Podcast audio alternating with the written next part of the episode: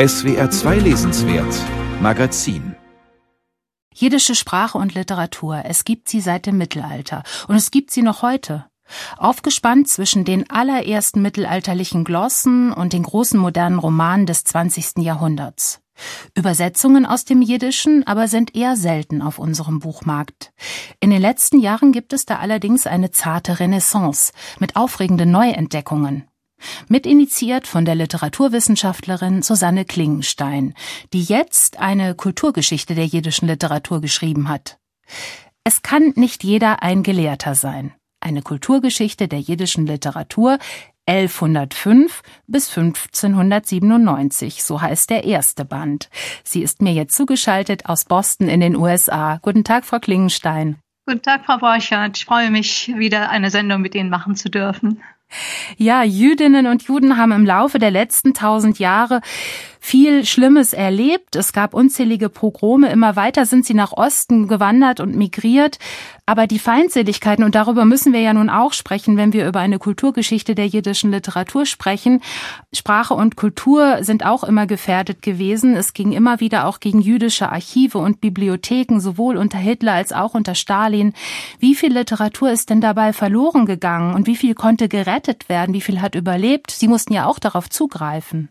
Das ist natürlich sehr schwer abzuschätzen. Ein gravierender Verlust war sicher die Zerstörung der Sammlung des Jüdischen Wissenschaftlichen Instituts in Wilna, ist heute bekannt unter dem Akronym JIVO. Diese Sammlung wurde zwischen 1941 und 1943 vom Einsatzstab Reichsleiter Rosenberg ziemlich systematisch geplündert. Dafür setzen die Nazis intellektuelle Zwangsarbeiter aus den Ghettos ein. Also Dichter Abraham Sutzkever war einer von ihnen, Journalisten, Bibliothekare, die dieses Archiv und diese Sammlung selbst aufgebaut hatten. Das Archiv, deswegen war es auch so wichtig, sammelte in den 1920er und 30er Jahren eben nicht nur literarische Manuskripte, sondern auch Fotos, Musik, alte Bücher, Zeitungen, Theaterplakate, statistisches Material, Gemeindebücher, also überhaupt alles, was man braucht, um ein kulturelles Milieu zu erfassen. Und ein anderer herber Verlust, wenn ich das noch sagen darf, war die Zerstörung 1941 des Mendele Museums in Odessa. Dieses Museum, das war für mich natürlich besonders wichtig, verwahrte den gesamten Nachlass des großen Schriftstellers Schulem Jankev Abramowitsch auf, über den ich mal geforscht habe. Er war der Begründer der modernen jüdischen Literatur, wohnte 30 Jahre lang seit 1848 in Odessa und bei ihm verkehrten alle Schriftsteller. Also der Verlust dieses Nachlasses und dieser Papiere macht das natürlich ungeheuer schwer, sein Leben und sein soziales Umfeld zu rekonstruieren. Was man also sagen kann, ist, dass die Nazis im Wesentlichen die gesamte umliegende Kultursphäre der Juden zerstört haben. Archive, Museen, Gemeinderegister. Und was schon im Druck vorlag, das wurde im Wesentlichen gerettet, weil Emigranten natürlich viele Bücher nach Amerika oder Südafrika mitnahmen. Also es ist das Umfeld, was im Grunde zerstört ist. Ja, da wurden große Löcher gerissen. Sie betrachten in Ihrer literarischen Kulturgeschichte zunächst die Jahre 1105 bis 1597. Also Ihr Band setzt ein mit dem Gelehrten Rashi, der um 1100 herum erste Glossen in jiddischer Sprache notierte, also Anmerkungen zur Bibel und zum Talmud. Der war eigentlich ein Franzose, ein jüdischer Franzose, lernte dann aber Deutsch, also das jüdische Deutsch, und zwar in Mainz und in Worms. Erzählen Sie uns doch kurz von diesen allerersten jiddischen Textzeugnissen. Also dazu muss man vielleicht wissen, dass Mainz und Worms im 11. Jahrhundert echte Weltstädte waren. Mainz war ja nicht nur Erzbistum, sondern auch häufig Residenz des Kaisers. Heinrich IV. wird das gewesen sein zur Zeit von Rashi. In Mainz kursierten darum sehr viele Sprachen, neben Deutsch natürlich vor allem Latein, Französisch, Italienisch und Hebräisch. Die jüdische Gemeinde dort gewann ab dem 10. Jahrhundert an Bedeutung, weil eben hervorragende Gelehrte Schüler aus dem jüdisch schon länger besiedelten Frankreich anzogen. Und unter diesen Schülern war eben auch Shlomo Yitzhaki, der Rashi genannt wird, das ist Akronym, also Rabbi Shlomo Yitzhaki und der dann eben auch der bedeutendste Bibelkommentator des frühen Mittelalters wurde. Das Problem in dieser Zeit war die Bibel und den Talmud, die ja sehr schwierige Anthologien sind, sehr jungen Juden zu vermitteln. Die in Nordwesteuropa wohnten, also von den Gegebenheiten im Land Israel in der Antike, wo diese Anthologien entstanden, überhaupt keine Ahnung hatten. Und deshalb waren Kommentare nötig und auch Glossen, die schwierige Wörter erklärten. Und Rashi nutzte für seine Erklärungen meist natürlich Französisch, weil er eben in Troyes aufgewachsen war, aber eben auch, seit er in Mainz studierte, das von Juden gesprochene Deutsch. Und das sind ganz konkrete Wörter, die Rashi im jüdischen Deutsch glossiert, also zum Beispiel das Wort Reitwagen, die Schraube einer Weinpresse, die Spindel heißt, eine Wendeltreppe. Also es sind konkrete Dinge dieser Art. Und das Wichtige ist, dass diese Vokabeln dann eine sprachliche Brücke bilden zwischen der Antike und dem Frankreich des 10. und 11. Jahrhunderts. Also das sind die, die Wichtigkeit der Glossen ist für uns natürlich Sprachzeugnisse, die das von Juden gesprochene Deutsch dokumentieren und für die damalige Zeit war es für die Studenten eine Möglichkeit, sich die Gegenstände in der Bibel und im Talmud in der Realität vorstellen zu können. Ja, Glossen, das kennen wir auch aus dem Althochdeutschen, Mittelhochdeutschen. Sie decken mit ihrer literarischen Kulturgeschichte die ersten 500 Jahre der jiddischen Literatur in Europa ab. Das ist ein großer Zeitraum. Wenn Sie drei Punkte nennen sollten, die uns das Verständnis für die jiddische Literatur in diesen Jahrhunderten erleichtert, was würden Sie nennen? Uh, also der erste Punkt, es wurde in allen jüdischen Siedlungen in Europa immer sehr schnell in der Sprache der Region erzählt. Äh, Juden bemühten sich sofort, die Sprache ihrer Umwelt zu verstehen und zu schreiben, allerdings immer in hebräischen Buchstaben. Wir haben Dokumente aus dem 14. Jahrhundert, die in Köln und in Kairo gefunden wurden, die zeigen, dass Juden schon vor 1349 mit der deutschen Literatur des Hochmittelalters vertraut waren und sie für ihr eigenes Publikum umdichteten. Also Juden waren immer an der Literatur ihrer Umgebung interessiert und adaptierten sie. Ein zweiter Punkt wäre, im Verlauf des 15. Jahrhunderts wurden fast alle Juden aus deutschen Landen vertrieben und ließen sich mehrheitlich in Norditalien nieder. Und dort druckten sie für christliche Verleger, weil Juden natürlich keine Offizien äh, besitzen durften, hebräische Bücher und auf eigene Rechnung abends sozusagen jiddische Bücher für die große Exilgemeinde in Italien so dass man sagen kann, dass jüdische Literatur ihren ersten großen Produktionsschub im Exil erhielt. Wer im Exil wohnt, braucht Literatur in der heimischen Sprache. Und ein dritter Punkt wäre, jüdische Literatur diente sowohl zur Unterhaltung als auch für den kulturellen Zusammenhalt. Also es gab witzige Erzählungen, Fabel- und Ritterromane, aber es gab eben auch standjüdische Bücher, die die Gesetze und das konkrete jüdische Verhalten erklären. Also wie beachtet man den Sabbat, wie bereitet man die Speisen zu, wie kleidet man sich, wie sagt man die Gebete. Also es ist der Zusammenhalt, einerseits natürlich die Unterhaltung, andererseits ist es der Zusammenhang der jüdischen Gemeinde, der durch jüdische Bücher im Verlauf des 16. Jahrhunderts extrem gefördert wird. Und der jüdische Zusammenhalt ist natürlich wichtig, weil Juden so weit verstreut voneinander weg wohnten. Ja, der Buchdruck war wirklich ein Katalysator. Er war auch stark im deutschsprachigen Südwesten, nicht wahr? Also in Isny und in Konstanz zum Beispiel, aber auch in Zürich, in Basel und in Freiburg wurde Jiddisches gedruckt. Welcher der Texte, die Sie vorstellen in Ihrer Kulturgeschichte, hat Sie denn besonders begeistert und warum?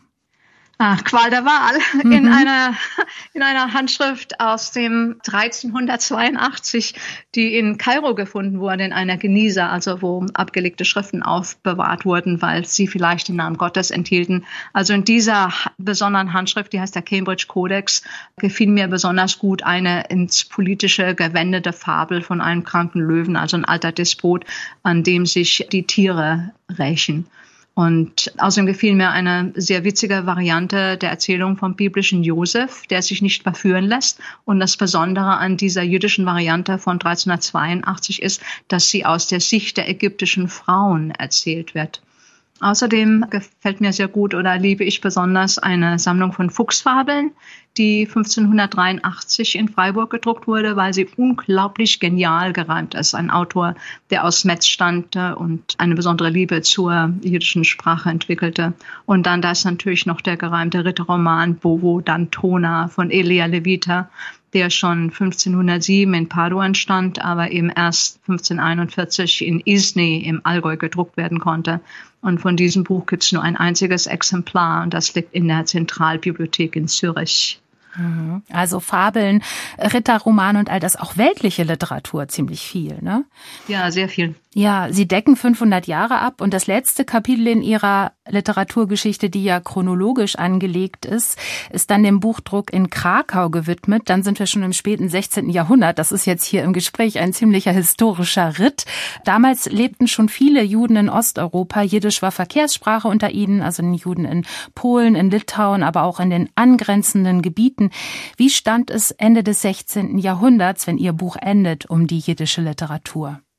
Also ab Mitte des 16. Jahrhunderts wird es ja auch in Italien für die Juden sehr schwierig und viele ziehen dann, wie Sie schon sagten, weiter nach Polen und Litauen, wo Juden an ihrer Variante des Deutschen festhalten.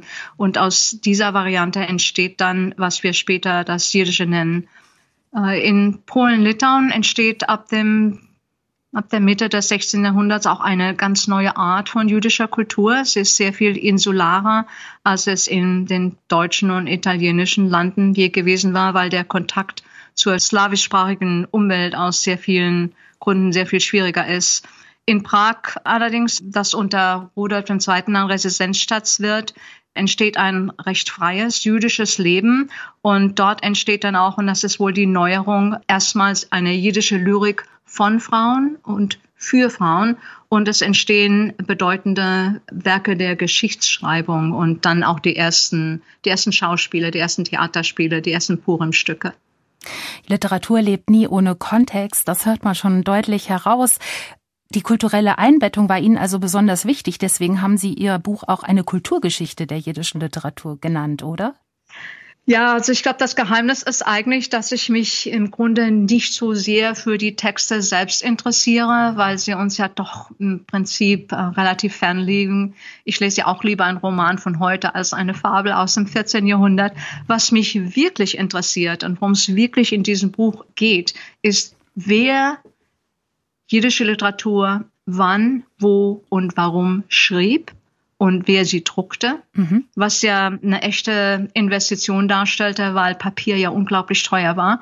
Und mir geht es auch darum, welches Publikum stellte der Drucker oder die Druckerin sich vor. Es gab auch sehr viele Frauen, die druckten, wenn der Mann gestorben ist, dann übernahm die Witwe normalerweise den Verlag. Und es geht mir im Grunde um ein Erfassen eines Teils der jüdischen Buchkultur, die bislang in anderen Darstellungen unter den Tisch gefallen ist. Und ich interessiere mich im Grunde mehr für die Drucker und ihre Lebensumstände und die Materialität der Bücher, für das Papier, für den Druck, für die Gestaltung, als für die Form der Texte, die sie druckten. Und darum ist mein Unternehmen eigentlich mehr eine Buch- und darum Kulturgeschichte als eine Literaturgeschichte. Sie selbst, Frau Klingenstein, Sie stammen aus dem deutschen Südwesten. Sie sind 1959 in Baden-Baden geboren, aufgewachsen in Mannheim. Sie gingen schon als Studentin in die USA. Da leben Sie seit 1987 in Boston. Dort arbeiten Sie auch. Und ist das nun ein wissenschaftlicher Vorteil, in den USA über Jiddisch zu forschen, oder ist das eher ein Nachteil? Also ich denke natürlich, dass es ein Vorteil ist, in Amerika über Jüdisch zu forschen, weil es dort noch eine sehr lebendige jüdische und auch jiddische Welt gibt und außerdem sehr, sehr viele junge Forscher und herausragende Bibliotheken mit tollen Sammlungen zur älteren und neueren jiddischen Literatur. Zum Teil stammen die Bücher natürlich auch aus den Nachlässen von Emigranten. Und meine eigene Uni, Harvard University, ist da sehr gut bestückt. Außerdem hatten Yale University und das Jewish Theological Seminary in New York sehr, sehr viele seltene jüdische Bücher, die mir natürlich alle zugänglich sind. Und weitere große Schätze liegen in der Nationalbibliothek Israels in Jerusalem. Allerdings muss ich sagen, dass ich für diesen ersten Band der Kulturgeschichte im Wesentlichen die Bestände der Universitätsbibliotheken von Oxford, Basel und Zürich benutzt habe und natürlich auch die großartigen Bestände der Bayerischen Staatsbibliothek in München. Also die waren für diesen ersten Band am wichtigsten. Und außerdem sind vier Privatsammler in Zürich und London eingesprungen und haben mir ein paar Bücher zur Verfügung gestellt. Also Sie leben, wenn ich das richtig überschlage, seit 36 Jahren in den USA. Ist das wirklich schon so lang? ja. Tut mir leid, es Ihnen sagen zu müssen. Shocking. Ja. Also das heißt, der Großteil Ihres Lebens fand in den USA statt, in einem englischsprachigen Kontext. Ihr Buch ist in einem fantastischen Deutsch geschrieben, finde ich. Also es ist einerseits wissenschaftlich präzise, aber es ist zugleich so farbig und so spannend. Ich habe mich gefragt, wie konnten Sie sich diese Eloquenz im Ausland bewahren? Ach, erstmal vielen Dank für das Kompliment, aber freue ich mich unglaublich. Also, denn Schreiben ist sehr, sehr harte Arbeit. Man muss komplexe Sachverhalte einfach darstellen und man muss sich vor allem kurz fassen. Ich schreibe, wie Sie ja wahrscheinlich wissen, ziemlich regelmäßig für die Frankfurt Allgemeine Zeitung und das zwingt mich natürlich für ein breites, aber auch sprachlich doch sehr verwöhntes Publikum zu schreiben. Und ich hatte bei der FAZ 1997, 98 angefangen, dann in diesen sehr späten 90er Jahren zwei knallharte Lehrer, und deren Kritik musste ich mir zu Herzen nehmen, denn sonst hätte ich aufhören müssen. Und dann hatte ich noch 2019 bei Hansa den unerbittlichen Wolfgang Matz als Lektor, der ein Verehrer Flauberts ist. Und das sagt ja schon alles. Und der sagte mir immer, also ein Satz muss immer mit einem starken Wort enden. Und daraufhin musste ich also sehr viele Sätze umschreiben. Aber am Schluss ist es dann halt doch so, dass man äh, jeden einzelnen Satz darauf abklopfen muss, ob er so Sinn macht ob er genau ist, ob er einen guten Rhythmus hat und ob alle Wörter zusammenpassen und ob keines zu viel ist. Also beim Schreiben gilt das Prinzip, äh, less is more, weniger ist mehr. Mhm. Weniger ist immer besser. Mhm. Trotzdem ist Ihr Buch umfangreich geworden. Es umfasst aber ja nun auch 500 Jahre, also das erste Viertel der jiddischen Literatur, so schreiben Sie. Und Sie sagen auch, weitere Bände werden folgen. Wo geht es denn nun für Sie weiter? Also das nächste Projekt sind die Jahre 1600 bis 1800. Das klingt auch sehr weit weg, aber es ist einfach auch wahnsinnig spannend. Und in diesen 200 Jahren ändert sich für die Juden sehr viel. Amsterdam wird das große Buchdruckzentrum. Prag wird die größte jüdische Stadt nördlich der Alpen. Die Frauen schaffen ihre eigene Literatur. Christen interessieren sich jetzt für jüdische Gebräuche und daraus entstehen um 1700 etwa die ersten Kompendien des Antisemitismus. Moses Mendelssohn empfiehlt den Juden vom Jüdischen ins Deutsche zu wechseln und in Galizien und in der Ukraine entsteht der Hasidismus, für den Jiddisch eine wichtige literarische Sprache ist. Also im nächsten Band ist sehr viel los. Ich bin schon gespannt auf die Frauen, denn Sie haben bislang ja vor allen Dingen äh, Männer übersetzt, wenn ich es richtig gesehen habe. Also Sholem Yankev Abramowitsch zum Beispiel oder auch Chaim Grade. Das ist jiddische Literatur des 19. und 20. Jahrhunderts. Jetzt kommt Ihre literarische Kulturgeschichte dazu. Sie heben damit, ist mein Eindruck, das Jiddische wieder ganz neu ins Bewusstsein von uns deutschen Leserinnen und Lesern. Wollen Sie denn auch, dass wir die jiddische Literatur als eine, ja, ich sag mal, wichtige europäische Literatur neu entdecken? Also für uns Juden ist die jüdische Literatur natürlich schon sehr lange ein Teil der europäischen Literatur, sogar ein Teil der Weltliteratur. Und mir geht es eigentlich in meinen Projekten sowohl in den Übersetzungen als auch jetzt in dieser Kulturgeschichte darum, die Vorurteile zu bekämpfen, die schon so lange mit der jüdischen Sprache und äh, Kultur verknüpft sind. In Deutschland, das merke ich immer wieder auch bei Lesungen und wenn Leute mich ansprechen oder auf Fragen antworten, kursieren ja immer noch diese ganz schrecklichen Witzbücher von Salzia Landmann, die sehr lange den Eindruck, äh, den die Deutschen vom Klang der jiddischen Sprache haben oder auch Konzepte des Jiddischen geprägt haben. Und man denkt gewöhnlich, das Jiddisch hätte erst in Osteuropa angefangen und ich zeige eben jetzt, was vorher war und wie die von Juden gesprochene Variante des Deutschen ab etwa 1500 in Osteuropa ankam. Und dort entwickelt sie sich dann sehr stark vom Deutschen weg. Ich zeige in meinem Buch die Buchdrucker, Verleger und Autoren, in der Würde ihres Handwerks und ich zeige die Ressentiments, gegen die sie kämpfen mussten. Und das war für mich eigentlich die größte Überraschung bei der Recherche für dieses Buch, wie tief, tief eingefressen und wie weit verbreitet von Anfang an die Ablehnung der Juden war. Es war absolut erschreckend, dass immer wieder zu sehen. Ich zeige nun die Juden in ihrer Lebensrealität im Mittelalter und in der Renaissance und ich zeige, welche Literatur für sie wichtig war. Mein Buch bietet also, könnte man sagen, die Möglichkeit, die Juden von einst in ihrer Arbeitswelt und in ihrer Intellektualität neu kennenzulernen. Also, es gibt viel neu zu entdecken. Susanne Klingenstein, haben Sie vielen Dank für das Gespräch. Ja, ich danke Ihnen. Mir wieder sehr Freude gemacht. Ja, es ist ein kleines Meisterwerk, also wissenschaftlich wie auch stilistisch finde ich eine spannende literarische Zeitreise. Ihr Buch Es kann nicht jeder ein Gelehrter sein. Eine Kulturgeschichte der jiddischen Literatur 1105 bis 1597. Das Buch ist im jüdischen Verlag erschienen, der zum Surkamp Verlag gehört. Mein Name ist Katharina Borchert und Sie können dieses Gespräch auch nochmal nachhören auf swr2.de und in der ARD Audiothek.